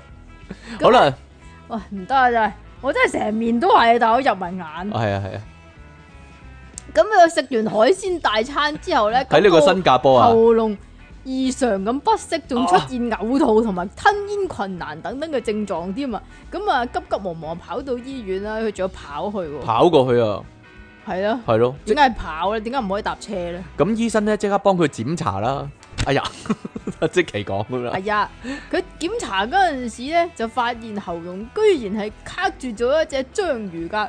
咁啊，章魚嘅觸手咧，仲喺食道嗰度蠕動添喎。但係呢個咧，佢話棘咗只章魚咧，佢唔我諗係成佢隻咧嗱，佢真係成隻拍啊，咪就係咯所以成隻咪拍就係嗰啲嚟去㗎錯地方食錯嘢，咪就細係細咁隻解嗰啲啊，係咧。咁根據紐約時報嘅報導，好八又卦噶《紐約時點解報》。關紐約郵報事，因為人哋新加坡。報道新加坡啲嘢喺度八卦到死嘅啫。哦咁啊，呢個男人本來咧開開心心咁啊食緊海鮮大餐啦，咁沒想到呢個男人一食完之後就咁樣係咁嘔啊，又吞唔到嘢咯喎，咁啊去呢個新加坡陳督醫院啊，陳督陳生督啊，生醫院啊，陳督生啊，係啊講啊，Ten Talk 聲，ten talk 聲 Hospital Hospital 呢條 hospital，呢條友咧 Hospital 點解點解啊？因為新加坡有係啊係啊 hospital，啊跟住我讀一次。呢條友咧白痴嚟嘅，攞自己個名嚟到做醫院名都有嘅。香港都冇啲咁嘅人嘅，聲 香港都冇啲咁嘅人嘅。有啊，二 D 十八咯。伊麗莎白，但唔係伊麗莎白開個醫院，低咁蘭。你一樣啫，咪一人名。係係啊係啊係啊係啊係啊。咁啊，醫生一開始啊幫呢個男人做照 CT 嗰陣時咧，咁啊覺得個男人嘅喉嚨有啲奇怪嘅腫塊喎，咁啊進一步喺消化道嗰度檢查啦用內用窺內鏡啊，窺鏡檢查係啊啦，攝咁入去啊。發現有一隻食道嗰度咧有一隻章魚喎，咁咪嗰啲觸手咧仲緊緊咁樣吸附喺上面添啊！係啊係啊咁。啊，醫生見到都嚇一跳哎啦，呀，嚇一跳啊！但係冇得啖笑啊！咁佢啊，連忙咁樣用推啊或者拉嘅方式咧，就將章魚佢拉出，但係吸得好緊啊，點都整唔到出嚟啊！於是咧就要用內窺鏡同埋個鉗，咁咪又係拉出嚟， 總之要咁夾總之佢啦啊，夾就扯佢出嚟啦。佢諗住徒手噶，即係係嘛撩佢， 撩佢擘大啲個口啊！啊，拱入去。誒誒咁撩撩佢啊，係咯，咁然之後攞翻出嚟咧，個男人咧就迅速恢復健康。即係一 彈一攞翻出嚟一彈起，哎呀我冇事咁樣， 即刻冇事咁樣癲啊，咗 HP 一百咁係嘛係，咯，突然間就冇事啦。起翻身，咁後續醫生受訪，點解會受訪嘅 咧？因為咧即刻咧好威啊！我拎翻只八爪魚出嚟 啦，咁啊一出黐線一出門口咧就好多記好者多記者包圍咁啊，懟懟個咪過去，哎你講嘢咁樣啦。黐線！食物阻塞其實係好常見嘅情況嚟㗎，我都試過啦。 係啊係啊係啊，而且大概八十至到九十個 percent 嘅患者都會自動排出卡住嘅食物嘅，係啊，即期都試過啦。只有十至二十個 percent 係需要內窺鏡嘅處理㗎。咁咧又話章魚嘅觸手神經系統係非常之複雜㗎，就算切咗落嚟咧，都仲可以喐一個鐘嘅喎。哎呀，咁犀利啊！係咧，哦哦哦，如果你切咗出嚟，可唔可以喐一個唔鐘？得啦，應該即刻唔得唔喐。法國嗰個人都唔得啦，佢話咧可以喐嚟喐去，同埋捉住啲嘢喎，所以係啦，大家所以小心食啲嗰啦。陣時食咧壽司會唔會發生呢件事咧？其誒實都會都會就如驚啊，果如果佢未死咯，係咪啊？啊，跟住咧都係啃嘢。都係近但嘅。係呢個啃嘢咧，就令我諗到，如果我嗰陣時諗到咁嘅話，如果我唔嗰使陣咁時知道慌啦個醫生建議你咁樣嘅話，就唉即刻真係冇食事啦。屎啊！係啦香港嗰啲醫生黐線，仲叫我喺度照 X 光，X 光都照唔到呢啲嘢。系，啊系啊系啊，好啦，呢、個外媒咧叫做 Audit 啊，Central 啊，佢 Audit Central 點啊？邊度嘅外媒咧？唔知邊度外媒啦。咁啊，有個咧叫做布拉許咧 Breath Brush 嘅女人咧，日前咧接受紐西蘭雜誌 Staff 嘅採訪喎。紐西蘭，哦，真㗎紐西蘭啊，原來係佢分享佢點樣咧喉嚨棘咗雞骨嘅奇怪故事啊。刮佢骨刮骨刮雞骨啊！係咯，佢點解唔揾個 揾個碗喺個頭殼頂度篤骨落佢骨落係咯，喎骨落骨落啦。佢提到咧，之前咧去一間好中意嘅餐廳食嘢啦，揀咗一道咧新出嘅雞肉料理啊。店員咧當時咧掂完佢之後咧就話咧我咪笑啊！小心啊，有雞骨噶咁樣啦。咁啊，佢話咧佢已經乜都見過晒啦，咁佢就同意咗啦，係乜都見過啦。我食鹽多過你食米啦。 啊不過咧食嘢嘅時候咧，佢就唔小心咧啃咗嚿雞骨啦。不過呢個好細塊嘅、好細粒嘅龜龜骨啊！嘅雞骨 嘅雞骨頭係啦，棘咗喺喉嚨嗰度啊！佢原本以為咧喉嚨裏面咧有啲疼痛嘅感覺咧，過幾日就會冇事噶啦，好似即期咁啊，過幾日就冇事噶啦咁樣係 啦嘛。佢冇即期咁蛇龜啊！即期咧直頭咧嗰一日咧嗰一秒鐘已經話，哎呀我死緊啦！係啊我死啊！打電話俾阿 King 啊，阿 King，阿 King 啊，係我可能以後錄唔到音， 我過唔到今晚喎，咁樣啊，交代身後事喎。 我嗰啲我啲扭蛋啊、莎莎比嗰啲咧，你好好對佢，啊你好好對佢啊咁樣。 我話我我話我唔要啦， 呢啲你砌得咁核突，又唔剪水口嗰啲係咯。好啦，咁 點知咧幾日都冇改善嘅情況喎。咁禮拜六結束之後咧，啃咗幾日啊，係啊。都唔死得啊！冇啊，唔會死噶。布拉佢咧，立刻咧去咗急症室啊。經過急咩真係四日仲急咩？唔知哦，醫生檢查之後咧就話咧佢喉嚨裏面咧的確棘住咗一粒咧雞骨嘅，不過咧唔係咩大問題嚟嘅，你放心啦。布拉佢咧知道情況唔嚴重之後咧就鬆一口氣。唔嚴重。係啦，啊，鬆一口氣。原本咧希望咧整即係做翻個手術啦，咁啊將啲雞骨拎翻出嚟啦。但係醫生咧冇咁做，個醫生咧竟然建議咧話咧，誒你飲四罐可樂懟咗佢啦，咁就可以溶解啲骨頭噶啦。跟點住啊？佢使唔使思路啊？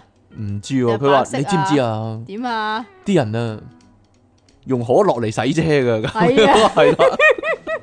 所以咧係可以溶解啲雞骨頭嘅咁樣啊，咁啊佢咧不明所以啦，但係咧有啲驚訝吓，點解呢個醫生莫非係陰謀大師？係啦，咁啊，但係咧都係乖乖按照指示咧去買咗可樂啦，飲咗落去啦。咁佢懟完四罐可樂咧，冇諗到咧第二日啊，竟然恢復正常喎，喉嚨嘅嗰個唔舒服嘅感覺咧，亦都徹底消失啦。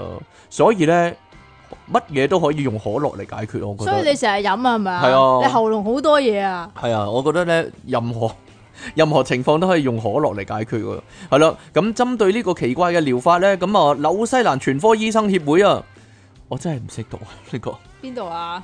General General Plastic 廖思玲點啊？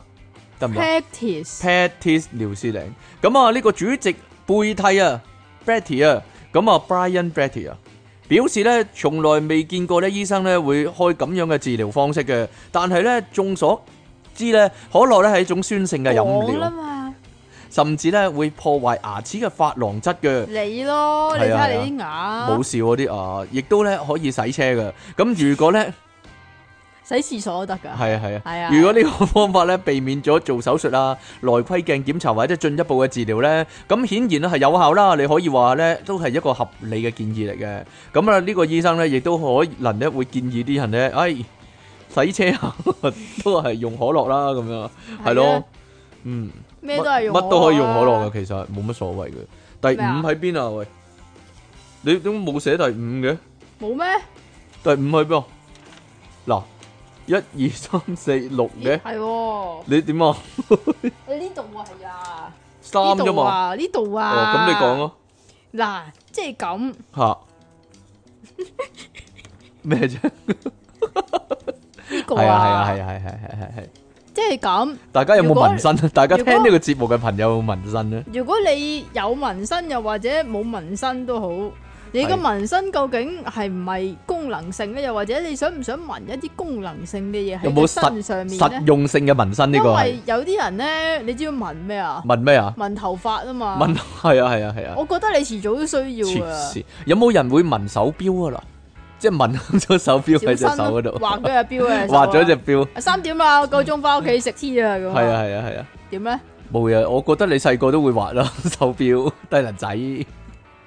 唔係啊，通常阿爸幫你畫嘅，唔係自通己畫常嘅，係咧。係咯，阿爸幫你畫嘅。你咧有冇咧將嗰啲嗰啲你如果拆一對新嘅襪咧，咪啊會有兩個嗰啲 V 字嗰啲夾夾嘅，哦，跟住夾喺個耳仔嗰我唔度。會啊，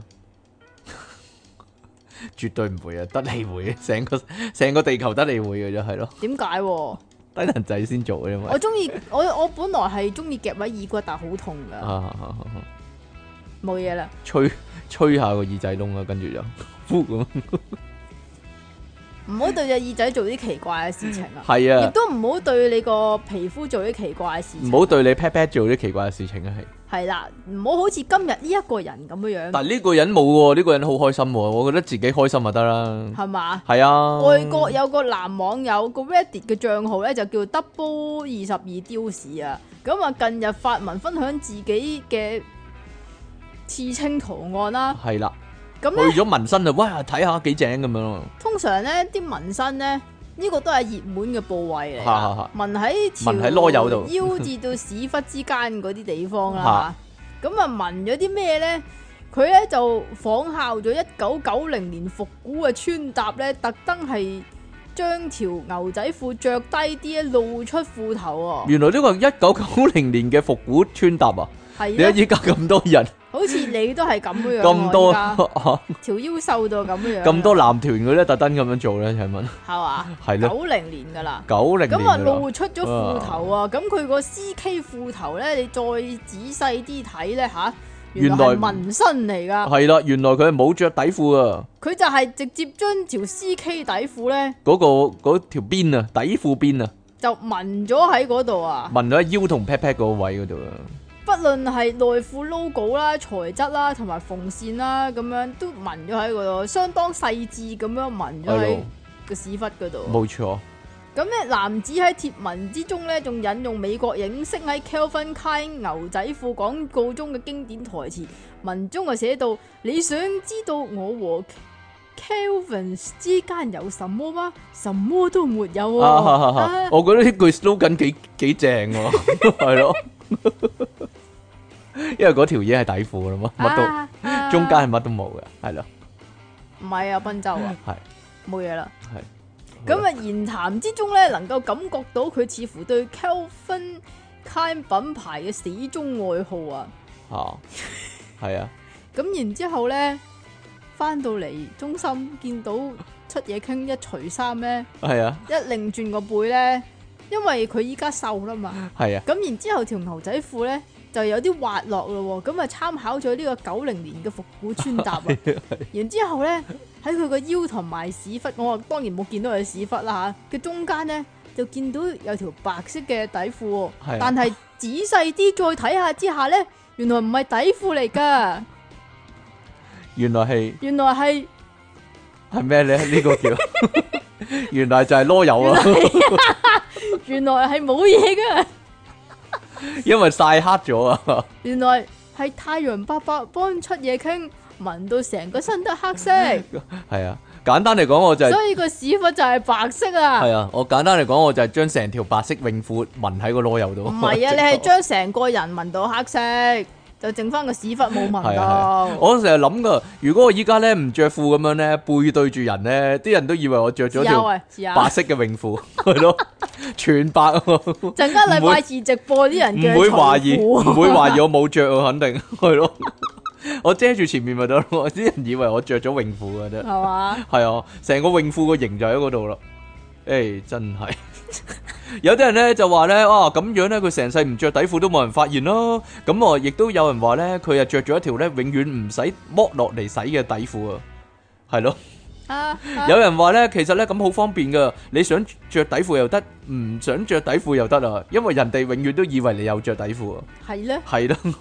但係都有人好奇喎，究竟佢係淨係紋咗條底褲邊啊啦，定還是成條底褲都紋咗喺嗰度？即係連下邊都聞。係啊，連下面都紋。埋， 條嘢都紋埋咁樣。啊，即係係啊勁要，兜實啊嘛，冇錯啦，冇睇到咁細緻啊，唔知啦。可能自己都唔知有冇聞到。好啦，咁大家聽下咧，呢個日本網友分享人生哲理啊，有冇啊道理啊？出嘢傾又係時候塞錢入你袋。係啦， 冇錯啦。有個日本網友咧分享自己嘅人生人生哲學啊，佢話咧誒係啦，佢話咧佢一路以嚟啦，做人做咗咁耐啦，佢就有兩樣嘢咧一直咧銘記於心嘅。第一樣嘢咧就係情緒煩躁唔穩定嘅時候咧，其實咧通常只不過係因為你肚餓啊，係啦。啊情緒煩躁，大家諗下係咪？即其利昂神諗下係咪啊？你成日情緒煩躁同不穩定，都會喎。通常因為肚餓啊，其實係係啦都。係未食嘢嗰陣時。飽咗咧就即刻咧情緒穩定翻啲噶啦，講真。咁啊想死嘅時候咧，有啲時候啊真係想死咗佢，或者想自殺啦咁樣啦。通常咧就係、因為你睡眠不足啊，啊唔夠瞓，唔夠瞓就會想死啊。啊所以咧，如果食得飽同埋咧瞓得夠嘅話咧，好就唔多。會發脾氣同埋想死啦。系啦，好多問題都會迎刃而解啊。不過咧，最近咧佢又領佢又領悟出呢一個新嘅道理。佢話咧，急住咧逼你做決定嘅人咧，通常都係騙子嘅，通常都係棍啊。啊， 係啦，大家諗下，呢個可能係真噶。 我我我都覺得係如噶果。條女急住同你結婚嗰啲啊， 冇錯啦，呢個咧就大劑啦， 通常係咯，唔係呢個應該係真嘅，因為我係我係深深相信呢樣嘢嘅。係嘛？係啊係啊，因因為咧我我會咁諗嘅，人哋我會諗咧，人哋一定會咁諗嘅。嚇所以咧，我唔會催人交學費嘅，真嘅。成日咧有啲人咧話要嚟報名咧，話要嚟報名啦。其實咧，我通常咧去到最尾一個禮拜咧，先至話啊，下個禮拜上堂咯喎，你交學費未啊？類似係咁樣咯。但係咧，千祈唔好咧，佢一話報名咧啊，即刻交啦，類似係咁咧，係咁催佢咧。其實咁人哋觀感唔好喎，係咯。我覺得只係你面皮薄 啫。我係面皮薄咧，一來 一來面皮薄咯，但係真係會人哋真係會咁諗噶嘛，可能係咯，咪就係咯。咁啊，好多網友咧睇完之後咧就諗啊，真係咁喎，可能咁啊，因為咧有啲人就話咧，就算嗰個唔係神棍啦，唔係騙子 啦，即 但係係咧急住乜嘢都好，係除咯咗錢之外咧，仲有好仲有好多多嘢嘢嘅譬如急住急住要你食嘢咁樣樣。係咯， 但係因為嗰啲嘢係過期或者整鬼嚟嘅嗰係啲啊係啦，係啊，因為過期啊嘛，就嚟所以急住食咯。係咯，佢話就算唔係騙子咧，應該都係受益者啊！如果唔係點會咁緊張逼你乜乜乜乜咧？係咪？仲嗰要個急急住咩啊？尤其咧係嗰種咧，你咯，你成日都急嘅，我唔會叫你做乜做乜啊嘛，係嘛？係咯，咁你成日都自己急住自己，我唔自知己做急乜住自己唔做乜關你事啊，係啊。佢話咧誒，尤其嗰啲咧急需確認關係啊，跟住咧啱啱確認關係又急住要結婚嗰啲咧，非常大機率咧就係你結婚之後咧就變成一個你完全唔認識嘅人啊，係咯， 完全唔同咗嘅人啊，係咯，係咯，做乜所以啲咁人太急結婚咧，通常都賴嘢。係咯，咪就係咯，有咗冇辦法咯。 你問下家超係咯，咁我 笑咩喎？人哋係別吉條係啊啊，嗯，係咯，咁我催簽合同啦，催你交錢啦，或者催結婚啦，呢啲啦，就係咁咯，係咯，大家小心啊呢啲情況。好啦，咁啊，最通尾常咧都關錢事啊。係咪啊？最尾唔知大家有冇興趣咧？其實你哋有冇做過呢一個心理測驗咧？冇做過嘅可以依家做啊先，冇做過可以做啦，係咯，系啦，呢個就叫做 MBTI 係啦，十六型人格嘅測驗係啊。啦，你可以咧上網查咧呢個我成日 MBT 都我成日都讀錯啊 IMDb 啊 IMDb 啊變咗做係啊，你可以咧去 check 呢個上網 check 啦、Google check 啦、MBTI 啦，或者啲十六型人格啦。係啊啦咁你就會即刻攞到個測驗噶啦，係啦，只需要花十二分鐘之內就做到噶啦，係啦。係啦，咁呢個所謂 MBTI 咧，就即係曼爾斯布里格斯性格分類法喎。英文啊，唔該。 Miles breaks type Miles- indicator My Myers-Briggs Type Indicator 係啊嘅縮寫嚟㗎，咁啊總之十六型人格啦，咁啊由美國作家布里格斯個女唔曼係布里格斯同個女，哦布里格斯同埋個女曼爾斯所建構㗎，咁啊早喺一九四四年已經發布㗎點啦。解啲人成日玩埋啲過期嘢咧？請問唔係過期？呢嚇，啲叫歷史悠久。啊係係係係明白 未？咁啊，理論基礎係嚟自瑞士精神科醫師榮格嘅著作《心理類型》嗰度嚟嘅喎。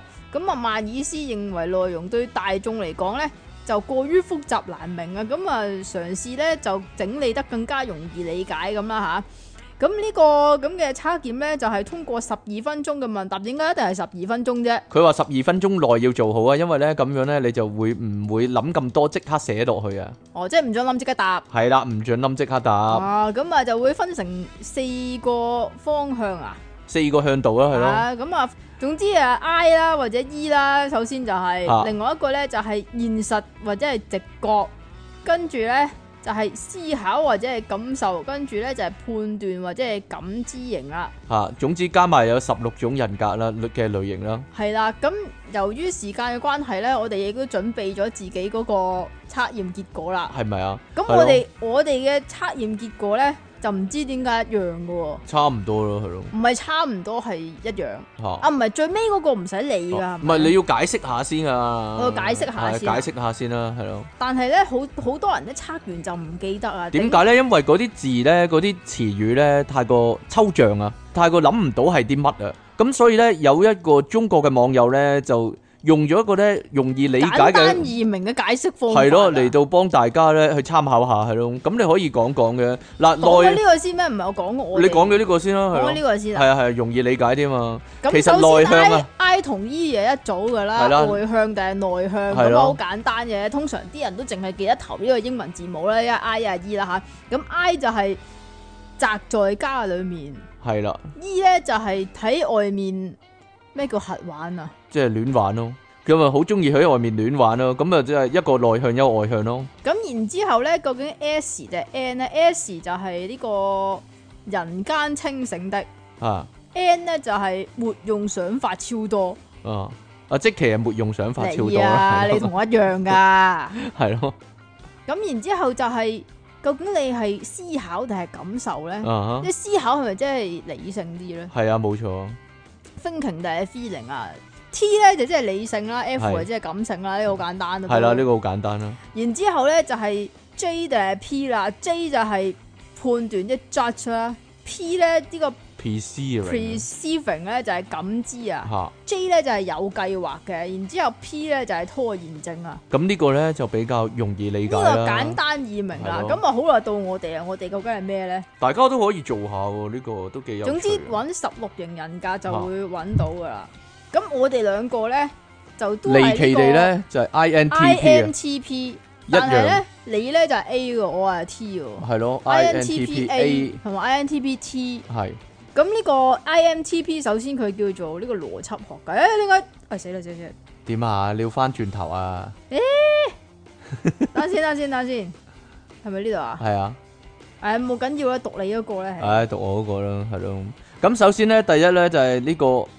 內向型啊，內向型嘅個性咧，往往咧更加中意較少啦，但係深入而且有意義嘅社交互動啦，並且咧經常被平靜嘅環境所吸引嘅，大家諗唔到啊！嗬，阿出體傾其實中意比較平靜嘅環境，係咯。系啊，其實我哋係唔中意講嘢嘅，系啦，第二個呢就係直覺型啊，咁直覺型嘅個體呢，非常富有想像力啦，思想開放啦，並且充滿好奇心嘅，佢哋呢重視原創性啦，專注於隱含嘅意義啊，同埋遙遠嘅可能性嘅。跟住本性方面呢，就係邏輯型啊，邏輯型嘅個體呢，專注於呢客觀性同埋合理性嘅，通常呢會摒棄情緒而傾向於邏輯嘅，佢哋呢傾向於呢。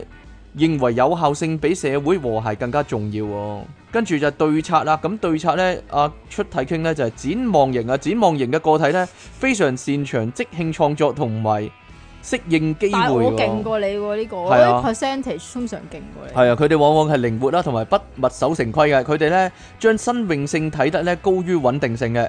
咁啊，出體傾同埋即其量神咧最大嘅差異就喺呢度啦，係啦，就係、特性方面咧，阿出體傾咧係七十一 percent 係堅決嘅，咁啊廿九 percent 係謹慎，而即其量神咧 就係八十幾個 percent 係謹慎嘅。佢話堅決型嘅個體咧。誒個佢會自信啦，脾氣平和啦，能抵抗壓力嘅。佢哋拒絕咧過多嘅擔心啦，喺努力實現目標嘅時候咧，往往會自信面對。咁即其良神咧就係簡單啱啲嚟講係啱調相翻反，轉啱啦，啱相反 啦，係咯，就係面對壓力嗰陣時會黐線啦。脾氣暴躁啦，係係啊咯，係啊係啊，冇自信啦，同埋哎咧呀邊度冇自信啊？抗壓力嘅能力低啦，就係咁樣咯。簡單一句就係蛇龜啊，係咯，得啦嘛，係啊， 蛇龜大家可以自己睇下自己係乜嘢。有興趣就做下啦，其實都幾得意嘅，不過就唔使太認真嘅，我覺得呢啲。由九型人格開始，我都唔係好認真。你咁樣人格你係咩啊？三啊，我唔記得咯，我係四啊，你係四啊，我唔記得咯，你係三啊，三係乜嘢唔啊？係好記得咯，唔係因為對我冇乜用，冇乜參考意義，係咯。點啊？即係點啊？你已經超越晒呢啲。又唔係超唔超越嘅，又覺得係咯，又唔係女仔 細細路嗰度 細路女啊靚妹嗰啲就話咧，成日喺度玩星座啊，咩九幾多型人格嗰啲，哎呀你係乜乜乜啊咁樣啊，通常都係咩咧啲死八婆仔咧，哎呀你同佢夾啊，你同佢唔夾啊嗰啲咧，老老土土嗰啲，一把年紀就唔玩呢啲咧，你真係老土怪， 點啊？咁你又唔使同人夾啦，係咪咁啊？系啊，唔唔使同人夾啦，拒絕同人夾啊，簡直係咯。啊，好啦，今日咯，我哋咧節目時間去到呢度啦。唔係喎，我哋有信讀喎，係喎，有信讀喎。因為今日咧其實係 B part 嚟嘅，即其兩神咧唉以為係 A part，但係其實咧係 B part 嚟嘅，激到佢死下死下。不過有陣時咧最大樂趣就喺呢度啦，係咯， 你唔知嘅啦。我讀呢個啦。你揾啦，唔繼續使啊，揾即刻啦揾到啦。揾陶 King Sir 啊，想問下你朋友咧，點解叫阿渠啊？我有個咁又唔係俾我哋啊？係咯，其實係俾阿渠嘅，阿 渠聽住。係啦，阿渠你回應下佢。